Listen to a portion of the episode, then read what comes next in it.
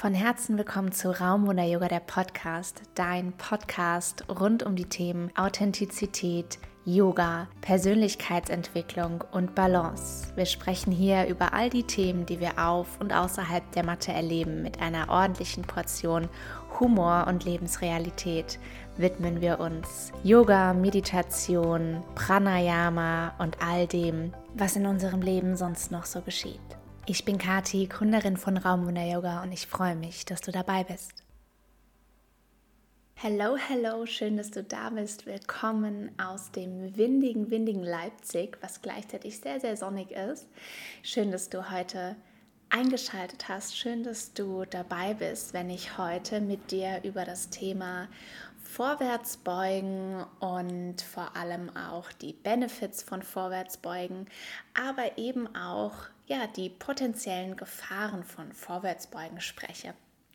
Vorab ein Disclaimer. Ich bin keine Physiotherapeutin, keine Ärztin, sondern habe meine Anatomiekenntnisse aus meiner einjährigen, anderthalbjährigen 200 Stunden harter Yoga-Ausbildung, 85 Stunden Pränatal-Yoga und weiteren Fortbildungen und einfach auch meinen eigenen Erfahrungen aus drei Jahren Yoga-Unterricht als Lehrerin und eigene siebenjährige Yoga-Erfahrung von mir selbst als Schülerin. Und heute möchte ich mit dir über Vorwärtsbeugen, Vorbeugen aus der Sicht einer praktizierenden und lehrenden Yogini sprechen. Über was spreche ich heute? Einmal über die Yoga-Sicht auf Vorwärtsbeugen, dann meine Beobachtung als Schülerin, dann meine Beobachtung als Lehrerin. Darauf folgt ein kleiner Abriss in die Anatomie. Wir reden über die Wirbelsäule, über die Bandscheiben.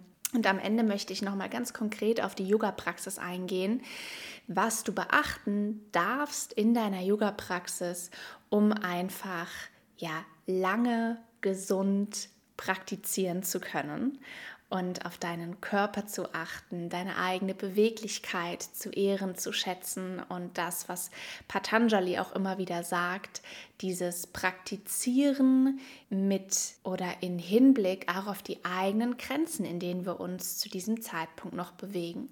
Und diese Grenzen, körperlich, aber auch mental, durch eine regelmäßige Praxis neu zu definieren und nicht einmal so durchzubrechen und sich dann zu wundern, warum du vielleicht, wenn du an dir selbst zerrst und ziehst und Gelenke überstreckst, irgendwann Schmerzen hast bei der Yoga-Praxis.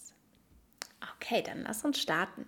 Aus der Yoga-Sicht, ganz energetisch gesehen, haben Vorbeugen eine beruhigende Wirkung. Ja? Sie fahren sehr runter, es hat etwas Demütiges, sich selbst so nahe zu kommen, etwas fast schon meditatives. Es kann natürlich nämlich auch mit einer Art Verneigung gleichgesetzt werden. Wenn ich mir im klassischen Sonnengruß vorstelle, der Part, wo ich die Arme über die Seite zum Himmel strecke, mich einmal öffne für das Universelle und mich dann verbeuge, ja, genauso wie in der Stellung des Kindes, was im Endeffekt ja auch eine Vorbeuge ist, dann kann das schon auch etwas Symbolisches sein, eine Verbeugung vor dem, was ist, ja, vor dir selbst, vor dem Göttlichen, wenn du mit dem Begriff Gott nichts anfangen kannst, vor dem Universum, der Energie, den Kräften, die wirken. Das ist also diese yogis, yogische Sicht auf Vorwärtsbeugen, etwas Beruhigendes, Runterfahrendes, Erdendes, etwas, was dich dir selbst näher bringt und was dir hilft, loszulassen, anzukommen, weich zu werden mit dem, was ist. Im Anusara Yoga wird es immer wieder praktiziert, wenn wir uns mit dem Element Wasser, der Emotion Trauer, dem fließenden Element beschäftigen, was auf körperlicher Ebene sich im Becken und in der Hüfte manifestiert. Aus rein anatomischer Sicht Öffnen vorbeugen, die komplette Körperrückseite, dehnen also von der Ferse bis zur Scheitelkrone und öffnen auch das Becken nach hinten. Ja? Schafft also Weite zwischen den Sitzbeinhöckern. Und es gibt verschiedene Formen von Vorbeugen. Es gibt die stehende Vorwärtsbeuge, es gibt die sitzende Vorwärtsbeuge, einbeinig oder mit beiden Beinen ausgestreckt. Was ist jetzt meine Beobachtung, die ich als Schülerin immer wieder gemacht habe? Vielleicht muss ich dazu sagen, dass es mir wichtig ist zu betonen, dass das meine individuellen Erfahrungen gewesen sind und vielleicht ging es dir als Schülerin komplett anders. Ich habe meinen Weg ins Yoga gefunden über Business Yoga, was ich selbst auf der Arbeit praktiziert habe als Schülerin und ich war damals noch sehr, sehr sportfokussiert, war sehr auf die äußere Form und das physische Aussehen ne, nach außen hin sehr fokussiert, ähm, habe sehr viel mit dem eigenen Körpergewicht trainiert und war immer sehr in diesem ego-bezogenen Praktizieren drin. Und ich habe als Schülerin meinen Lehrer beobachtet und mein Lehrer ist mit gestreckten Beinen in die Vorwärtsbeuge gegangen und hat dann natürlich auch noch seine Hände flach auf dem Boden auflegen können. Und ganz wichtig ist einfach zu betonen, Lehrer oder wenn wir visuell sehen, wie jemand was macht, dann sind das für uns Referenzpunkte. Ja? Das heißt, zwei Dinge wurden mir klar. Erstens, so muss das also richtig sein. Man geht mit gestreckten Beinen und überstreckten Knien in die Vorwärtsbeuge. Ja? Und zweitens sagt das Ego, also wenn du eine gute Yogini sein möchtest, Kati, dann machst du das jetzt auch. Auf Biegen und Brechen, egal wie es sich anfühlt, du machst das jetzt so. Folge war, dass ich oft Schmerzen hatte im unteren Rücken, so Symptome von einem Hexenschuss. Ja, die Muskulatur und mein schlauer Körper haben sich natürlich, um mich zu schützen, instinktiv zusammengezogen. Und trotz der Yoga-Praxis dachte ich immer, ah, warum fühle ich mich denn so eng im unteren Rücken? Und die richtige Erkenntnis oder aber auch diese Geduld mit mir und dieses liebevolle Praktizieren, das kam wirklich erst über meine Yogalehrerausbildung, in der wir super viel über Anatomie gelernt haben und in dem ich dann auch erst einfach mal so ein Skelett sehen konnte, ja, wie die Stellung des Becken ist, wenn man in eine Vorwärtsbeuge geht und wie die Stellung des Becken ist, wenn man das aus einem gekippten Becken macht oder wenn man das Becken eigentlich gar nicht mitkippt und die Beugung primär aus der Wirbelsäule kommt, aus dem Oberkörper.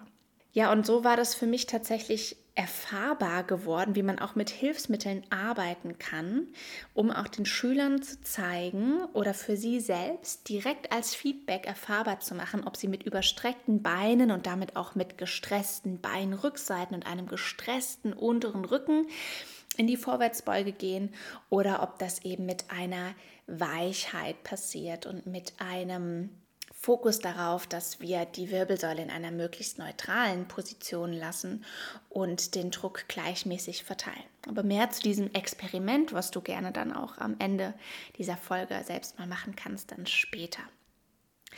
Das waren meine Beobachtungen als Schülerin, meine Erfahrungen als Schülerin, dass ich sehr oft eben dieses ego-bezogene ah, ich will so tief wie möglich kommen, vor allem in der sitzenden Vorwärtsbeuge und äh, habe dann häufig mich eben aus dem Oberkörper nach vorne gebeugt. Da kommt man nämlich schneller runter und es ist vielleicht auch nicht so anstrengend.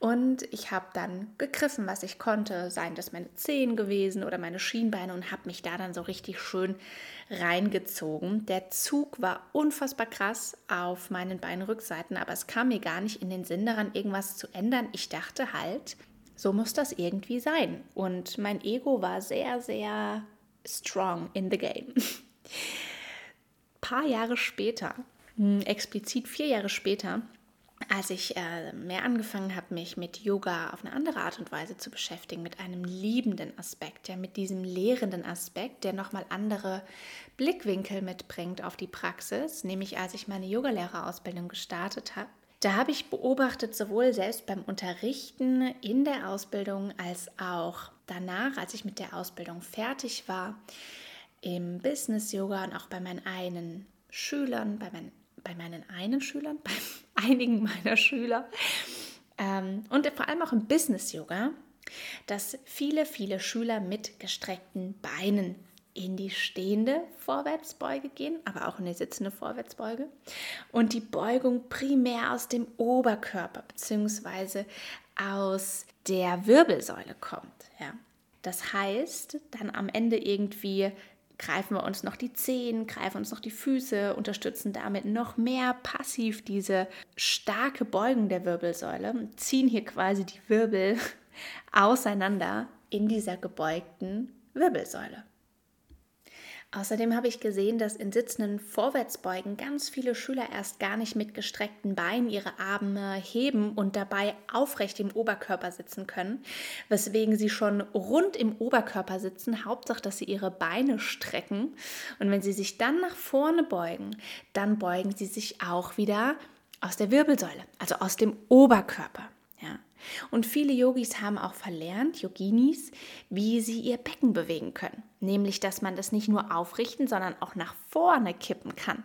Ja, und nutzen dadurch wenig dieses Kippen des Beckens in der Vorwärtsbeuge. Aber und das ist wichtig.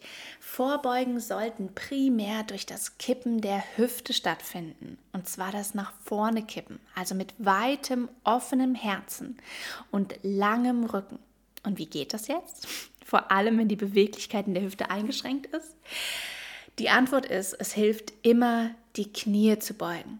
Ja, durch das Beugen der Knie gewinnst du an Spielraum. Du stresst deine hintere Oberschenkelmuskulatur, die Hamstrings, weniger und kommst dadurch automatisch mit weicheren Leisten in die Vorbeuge und schaffst dort Spielraum, wo es vorher eng gewesen ist. Das heißt, Ego raus, Beine beugen. Diese gebeugten Beine geben dir viel mehr Spielraum und geben dir die Möglichkeit, deinen Oberkörper aufzurichten, vor allem in der sitzenden Vorwärtsbeuge, aber es gilt für alle Vorbeugen. Und aus diesem langen Oberkörper aus dem Becken nach vorne zu kippen. Ja, es macht einen riesen Unterschied, erst aus dem Becken nach vorne zu kippen, bis es da irgendwann nicht mehr weitergeht und dann den Oberkörper erst rund werden zu lassen. Du gewinnst dadurch super viel Spielraum und es wird vor allem nicht eng und es entsteht kein unnötiger Druck in einzelnen Bereichen der Wirbelsäule. Und da kommen wir auch schon zum Anatomie-Part. Die Wirbelsäule besteht aus 24 einzelnen Wirbelkörpern. Ja, wir haben sieben Halswirbel, zwölf Brustwirbel, fünf Lendenwirbel und dann eben noch so ein paar verknöcherte Wirbel, die das Kreuz und das Steißbein bilden. Und die Wirbelsäule hat von der Seite gesehen so eine schöne geschwungene doppelte S-Form.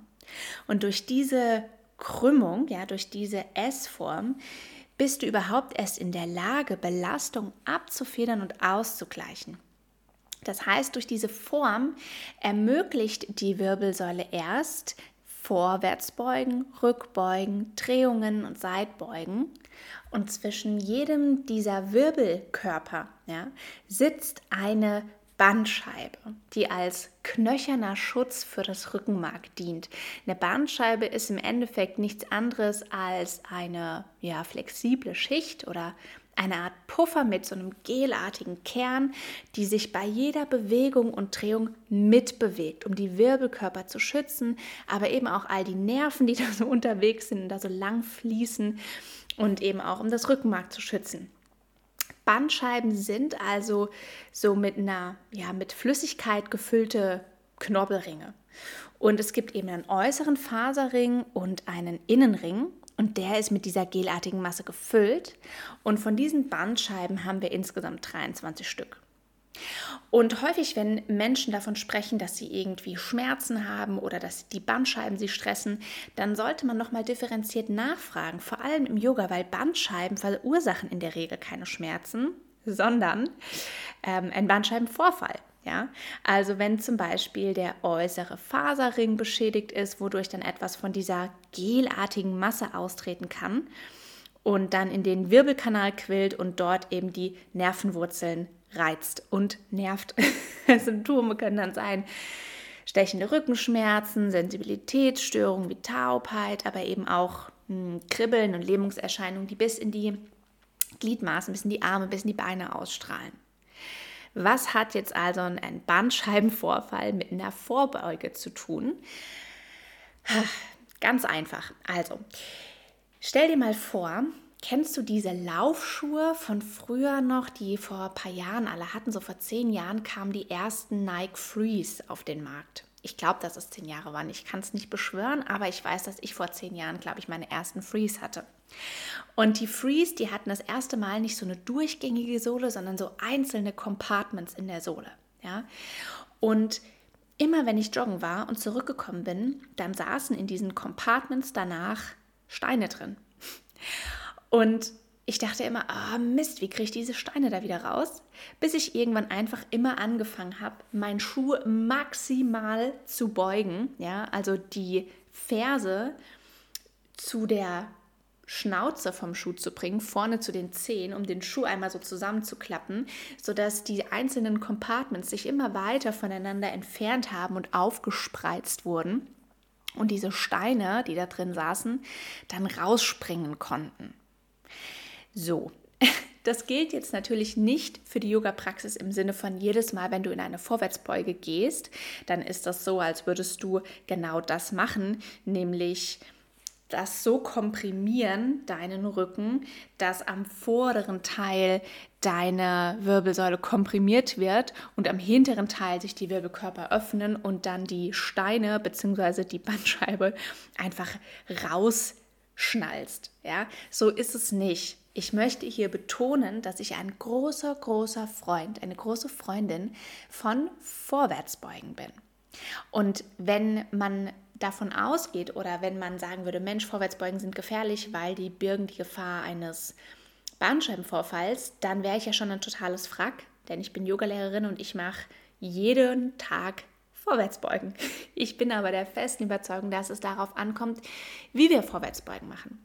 Und wenn ich Vorwärtsbeugen falsch mache, dann kann das über die Jahre hinweg gemeinsam mit dem Lebensstil, den wir pflegen, nämlich viel sitzende Tätigkeit, sodass eh die Kurve im unteren Rücken schon fehlt und wir eher so einen Rundrücken haben, wodurch die Wirbel sich eh schon so ein bisschen nach außen wölben und dadurch eben auch die Bandscheiben, dann kann das gemeinsam mit einer Yoga-Praxis, in der wir immer wieder uns aus dem Oberkörper beugen, uns aus der Wirbelsäule beugen und nicht aus dem Becken, dann kann das irgendwann einen Prolaps oder generell Schwierigkeiten in den Bandscheiben begünstigen.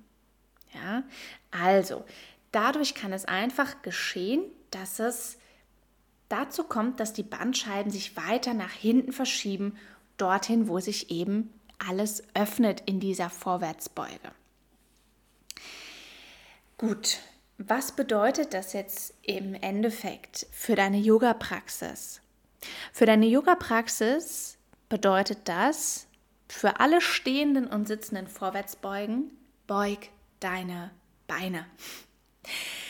Von entweder einer Mikrobeuge, wenn du sehr offen bist auf der Körperrückseite, oder aber auch richtig arg gebeugt, sodass dein Oberkörper sich fast schon auf den Oberschenkeln ablegen kann, wenn dir einfach die Flexibilität noch fehlt in den Beinrückseiten. Ja, passt die Beugung in den Knien an deine Beweglichkeit an.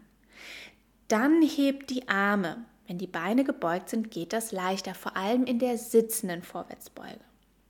Lass, wenn du die Arme hebst, das Schulterblatt mitgleiten, also die Ohren kommen näher zu den Schultern, um dann mit gestrecktem Rücken ja, das Herz und den Brustkorb führend aus dem Becken nach vorne zu kippen.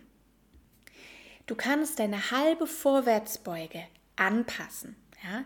Du als Lehrerin, als Referenzpunkt wieder, aber auch du als Schüler, wenn du merkst, es bereitet dir Stress in der Vorwärtsbeuge, in den Beinrückseiten. Du hast das Gefühl, da reißt bald irgendwas und es fühlt sich nicht gut an, auch in der Wirbelsäule. Die Lendenwirbelsäule wird unnötig gestresst. Dann stell die Fingerspitzen auf, anstelle die ganze Hand abzulegen. Ja? Beug die Beine. Leg deine Hände auf einem Block ab oder auf deinen Schienbein. Generell gilt also, schieb den Po nach hinten, die Knie gebeugt, die Scheitelkrone strebt nach vorne und die Schulterblätter werden integriert und schieben nach hinten Richtung Hüfte. In der ganzen Vorwärtsbeuge gilt auch hier wieder, die Beine so weit zu beugen, dass die Dehnung die Oberschenkelrückseite nicht stresst, den Nabel zur Wirbelsäule zu ziehen, weil in der ganzen Vorwärtsbeuge möchten wir ja rund werden. Ja, das ist in Ordnung. Aber ich komme ja über die halbe Vorwärtsbeuge, über diesen langen Rücken erst in die ganze Vorwärtsbeuge, wo ich dann rund werde. Wenn die Fingerspitzen auf dem Boden ankommen, ja, beugt die Beine hier wieder so leicht, dass die Fingerspitzen das auch können, dann kannst du die sanft energetisch gedacht von dir wegschieben, um das Ankommen in der Asana zu erleichtern. Kopf und Schultern locker hängen lassen, Beine gebeugt. In der sitzenden Vorwärtsbeuge, wenn du die Beine nach vorne ausgestreckt hast, ob jetzt einbeinig oder mit beiden Beinen ausgestreckt, ist es wichtig, dass du immer erstmal die Sitzbeinhöcker erdest. Ja? Also heb dir nochmal die Sitzbeinhöcker frei, dass du diese beiden knöchernen Strukturen unterm Po an der Matte spürst. Und dann schieb deine Fersen in die Matte, lass die Zehen zur Decke zeigen, sodass der Fuß im Flex ist. Und dann beug die Knie, so dass du dein Becken leicht nach vorne kippen kannst und im Oberkörper aufrecht sitzen kannst. Und dann hebst du wieder die Arme, lässt das Schulterblatt mitgleiten, um dann mit gestrecktem Rücken das Herz und den Brustkorb führend aus dem Becken nach vorne kippst. Und irgendwann, wenn du mit dem geraden Rücken nicht mehr weiterkommst, weil die Wirbelsäule nun mal keine, ja, keine eine Linie ist oder kein Stock, ist es klar, dass du irgendwann aus dem Becken auch nicht weiter kippen kannst. Dann kannst du die Fingerspitzen an diesem Punkt aufstellen, wo du nicht mehr weiterkommst und kannst dann einatmen, deine Scheitelkrone nach vorne, deinen Po nach hinten schieben und kannst vielleicht mit der Ausatmung noch ein Stück tiefer nach vorne wandern. Und irgendwann geht auch das nicht weiter und dann darfst du rund werden. Dann darf der Oberkörper sich runden, dann darfst du dich hängen lassen, aber ohne an irgendwas zu ziehen. Du kannst dir natürlich einen Orientierungspunkt geben, deine Hände auf den Schienbeinen ablegen oder, wenn es dir leicht fällt, auch die Zehen greifen. Aber dein Bizeps ist dabei nicht aktiv. Du ziehst dich nicht da rein. Du ziehst nicht gewaltsam an irgendetwas. Wenn du tiefer in die Vorwärtsbeuge kommen möchtest, dann wieder, wie Patanjali sagt, über die Stetigkeit der Praxis. Akzeptiere die Grenzen erstmal, in denen du dich bewegst. Und durch die regelmäßige Praxis wirst du mehr Raum in dir finden. Wirst du auch tiefer kommen in die Asana. Aber das geschieht über eine Regelmäßigkeit und nicht über ein Ziehen und Zerren, was im Endeffekt ja dann auch irgendwann, wenn das auf Dauer passiert, wie gesagt, gepaart mit vielen anderen Punkten noch, wie zum Beispiel viel sitzende Tätigkeit, eine Rundung im unteren Rücken, sodass die natürliche Kurve im unteren Rücken fehlt, falsches Heben, also da auch nicht in die Knie gehen, sondern einfach mit gestreckten Beinen aus dem unteren Rücken schön rausgehoben. Wenn das alles passiert und das alles zusammenkommt, dann kann irgendwann die Bandscheibe wegflutschen. Ja, also nicht in jeder Vorwärtsbeuge und auch nicht, wenn dir das ein paar Mal passiert und auch nicht, wenn du sonst im Büro sitzt und dann beim Yoga jetzt jedes Mal denkst, oh Gott, ich sitze im Büro schon und wenn ich mich jetzt nach vorne beuge, oh Gott, dann kann das passieren. Nein, aber es kann das begünstigen. Das möchte ich einfach dazu sagen. Im herabschauenden Hund, das möchte ich noch konkret für deine Yoga-Praxis ansprechen, ist es auch natürlich eine Art von Vorwärtsbeuge und Dabei ist es wichtig, zwischen zwei Phänomenen zu unterscheiden. Ich habe Schüler in der Yoga-Praxis, die eher zu einem runden Rücken neigen. Bei denen ist es ganz wichtig, die Knie zu beugen. Ja? Streck die Arme, beug die Knie. Der Steiß ist der höchste Punkt und du möchtest gedacht deinen Oberkörper näher auf die Oberschenkel bringen. Ja, das passiert, indem du die Beine leicht beugst, um die Spannung aus der Muskulatur deiner Beinrückseite herauszunehmen, ganz sanft die Oberschenkelinnenseiten nach hinten und oben drehst, um Weite im Becken zu schaffen und im unteren Rücken. Und wenn du eher zu einer Überbeweglichkeit deiner Wirbelsäule tendierst, also zu so einem Hohlkreuz, dann kannst du im herabschauenden Hund trotzdem die Beine oder solltest du trotzdem im herabschauenden Hund die Beine leicht gebeugt lassen und dein Steißbein eher leicht nach innen unter deinen Körper ziehen, ja, um dein Becken wieder mehr aufzurichten und diese extreme Kurve aus dem unteren Rücken wieder so ein bisschen abzuflachen, dadurch, dass du dein Becken ein Stück weit aufrichtest. So ein Gefühl, als würdest du deinen Reißverschluss zumachen also dein Schambein leicht nach oben Richtung Nabel ziehen. Und noch etwas zu dem Experiment, von dem ich am Anfang gesprochen habe, das du gerne für dich selbst ausprobieren kannst, aber auch mit deinen Yogaschülern.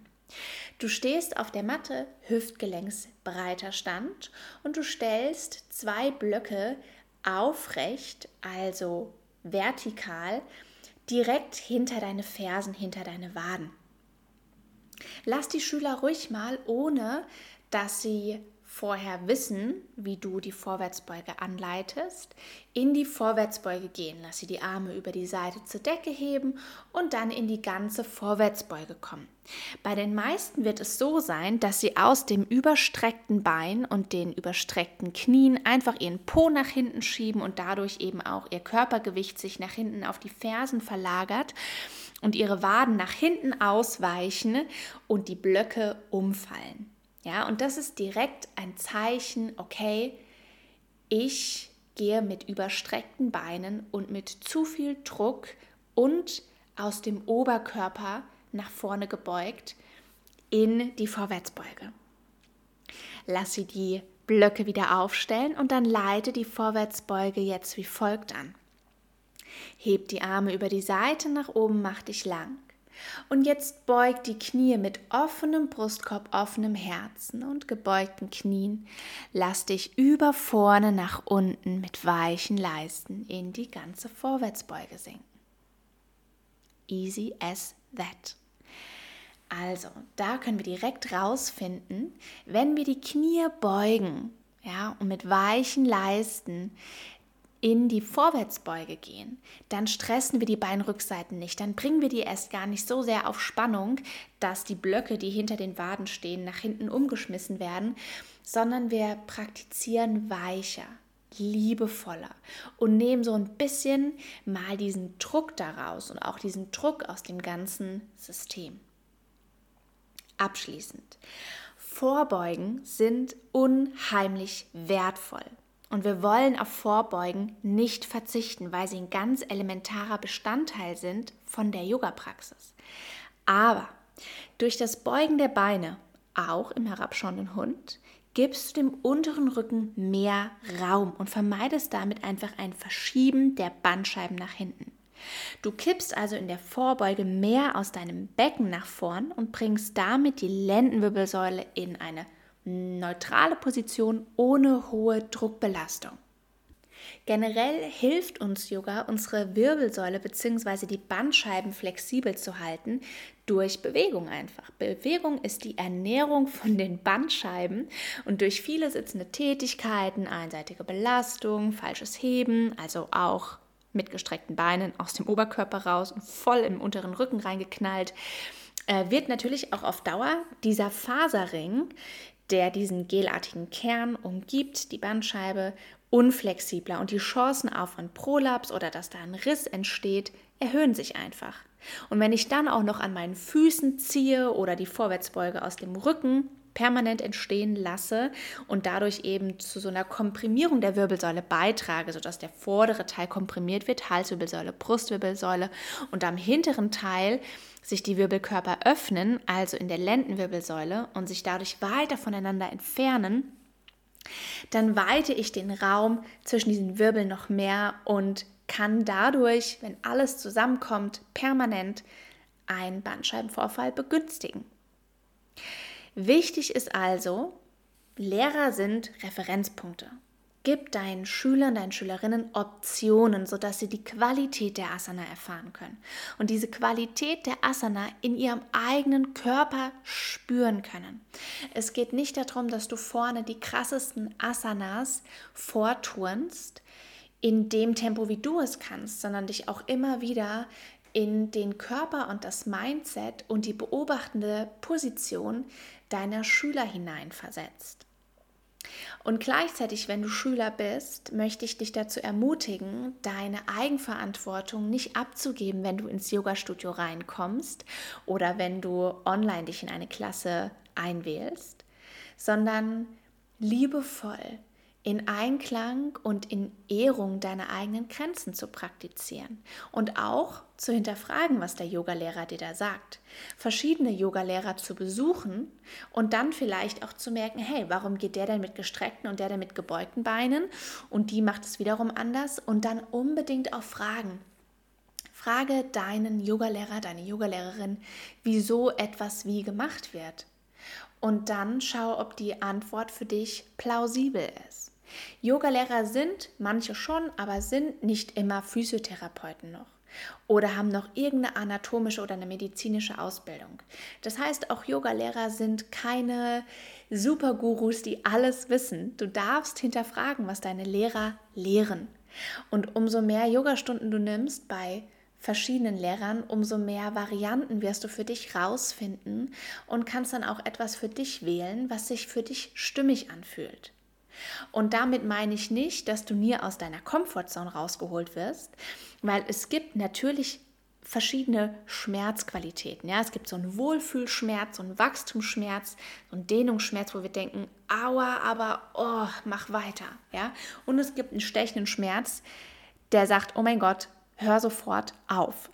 Und wenn du diesen stechenden Schmerz hast, dann komm raus aus der Asana. Gönn deinem Körper eine Pause und hinterfrage, was du da gerade machst. Und wenn es so ein Wohlfühlschmerz ist, so ein Dehnungsschmerz, zum Beispiel beim Strecken der Beine, wenn wir die Beine beugen und dann immer mehr uns an das Strecken der Beine rantasten, dann zeigt uns dieser Wohlfühlschmerz, wann die Dehngrenze erreicht ist. Und dieser Schmerz, der ist auch erwünscht, dieser Wachstumsschmerz. Und der lässt auch irgendwann nach, wenn wir länger und achtsam praktizieren und auch unsere Atmung nutzen, um uns hier zu unterstützen und Spannung loszulassen. Und diese Schmerzen, die lösen sich mit der regelmäßigen Yoga-Praxis langsam auf und führen dich so Schritt für Schritt näher an den oder an deinen individuellen optimalen körperlichen Zustand. Also denk an Patanjali, der damals das schon gesagt hat dass die Yoga-Praxis dazu da ist, uns selbst zu reflektieren und unsere Grenzen zu akzeptieren. Und diese Grenzen sind etwas Fluides, etwas Organisches, was sich durch eine regelmäßige Praxis verschieben kann und nicht durch regelmäßiges daran reißen, sondern liebevoll und im Einklang mit deinem Körper, mit deinen Fähigkeiten zu praktizieren um auch einfach lange Freude an der Yoga-Praxis zu haben und um nicht nach vielen, vielen Jahren mit kaputten Gelenken oder Schmerzen oder humpelnd aus der Yoga-Praxis rauszugehen. Denn es gibt unheimlich viele Yogalehrer, die Schmerzen haben. Dazu vielleicht auch irgendwann noch mal eine andere Folge, aber ich habe selbst schon mit vielen Yogalehrern praktiziert, die gehumpelt haben, die Schmerzen hatten in den Gelenken, die so viel Spannung hatten in ihrem eigenen System, dass jedes Mal, wenn sie in Tatasana gegangen sind, eher aussah wie ein Ausdruckstanz. Das habe ich mir am Anfang auch äh, angeeignet, bis dann irgendwann eine Freundin von mir, die auch Faszientherapeutin und Yogalehrerin, Pilateslehrerin, Physiotherapeutin ist, alles in einem, ähm, mir gesagt hat, hey Kathi, mach das doch mal mit so viel Kraft wie nötig und trotzdem so wenig wie möglich. Denn du machst die Bewegung ja so oder so. Du musst nicht unnötig noch mehr Spannung ins System bringen. Und deswegen möchte ich dich einfach dazu ja motivieren, sensibilisieren als Schülerin, aber auch als Lehrerin immer wieder zu hinterfragen, wieso etwas wie gemacht wird und die eigenen Grenzen des Körpers liebevoll und in Achtsamkeit über eine regelmäßige Yoga-Praxis zu verschieben, neu zu definieren und dabei trotzdem auch die Anatomie nicht aus dem Blick zu verlieren, wenn du dich unsicher fühlst, deinen Yogalehrer, deine Yogalehrerin anzusprechen, immer wieder gerne auch in den Kontakt gehen, auch als Yogalehrerin Fortbildungen machen und dir eine Selbstsicherheit auf der Praxis dadurch heranholen, sodass auch wenn deine Schüler auf bestimmte Symptome hinweisen, die zum Beispiel Symptome eines Bandscheibenvorfalls sein könnten, dass du dann ab diesem Zeitpunkt, wenn du nicht selber Physiotherapeutin bist oder Osteopath oder irgendwas, dann auch deine Schülerin, deinen Schüler verweisen kannst an einen Experten, denn auch Yoga ist mit einem Bandscheibenvorfall definitiv möglich, aber auch dafür brauchst du erstmal eine Diagnose und solltest dann auf bestimmte Asanas verzichten, wie zum Beispiel den Schulterstand, den Flug oder auch den Kopfstand, wo sehr viel Druck auf den einzelnen Wirbelkörpern ist was wiederum ja dann klar ist, wenn zwischen den einzelnen Wirbelkörpern diese gelartige Masse, dieser Puffer fehlt, dass diese Asanas dann eher dazu beitragen, dass du noch mehr Schmerzen im kompletten System hast. So, das war meine Podcast-Folge zum Thema Anatomie, Asana Lab. Ich werde künftig mit euch auch einzelne Asanas mal durchsprechen, um einfach zu sehen, was ist in der Asana wichtig, auf was dürfen wir in der Asana achten. Sowohl als Schülerin ist das für dich interessant, als auch als Yogalehrerin. Und auch da empfehle ich dir wieder, jeder macht das anders. Alleine, wer schon mal irgendwie einen Sonnencruise in einem anderen Yoga-Studio mitgemacht hat, der wird wissen, wovon ich rede. Jeder macht seinen Sonnencruise oder sagt den Sonnencruise anders an. Und genauso ist das bei Asanas auch. Und ich möchte dir hier meine Erkenntnisse teilen und habe ja aber keinen alleinigen Wahrheitsanspruch auf diese Asanas, auf meine Betrachtung von Yoga und möchte trotzdem nicht darauf verzichten, mein Wissen, meine Erkenntnis mit dir zu teilen. Vielen Dank fürs Zuhören. Ich freue mich auf die nächste Folge und wenn ihr Anregungen habt oder auch mal Ideen für ein bestimmtes Thema im Podcast oder auch eine Asana gerne mal genauer erklärt haben wollt, aus yogischer Sicht gemeinsam in Verbindung mit der Anatomie, dann lasst mich das gerne wissen. Schreibt mir auf Instagram, schreibt mir eine E-Mail an raumwunderyoga@gmail.com und dann können wir gerne miteinander in Kontakt treten. Und ansonsten empfehle ich dir immer donnerstags abends von 19 bis 20 Uhr Online-Yoga mit mir, Basis-Yoga. Da werde ich einfach noch ein bisschen differenzierter an den Asanas arbeiten. Das bedeutet, es ist sowohl für dich sinnvoll, wenn du Neuanfänger bist, Neuanfängerin, aber auch für Wiedereinsteiger und für Yoga-Lehrende, weil es total spannend ist, die Asanas nochmal so ein bisschen mehr auseinanderzunehmen, ohne das zu wissenschaftlich, zu anatomisch zu machen, sondern immer in diesem Wechselspiel aus ja, Anatomie und äh, Energie, yogischem Wissen und ganz objektivem Fachwissen. Das ist das, was immer donnerstags abends von 19 bis 20 Uhr auf der Matte geschieht. Ich freue mich von dir zu hören. Bis dahin. Deine Kati.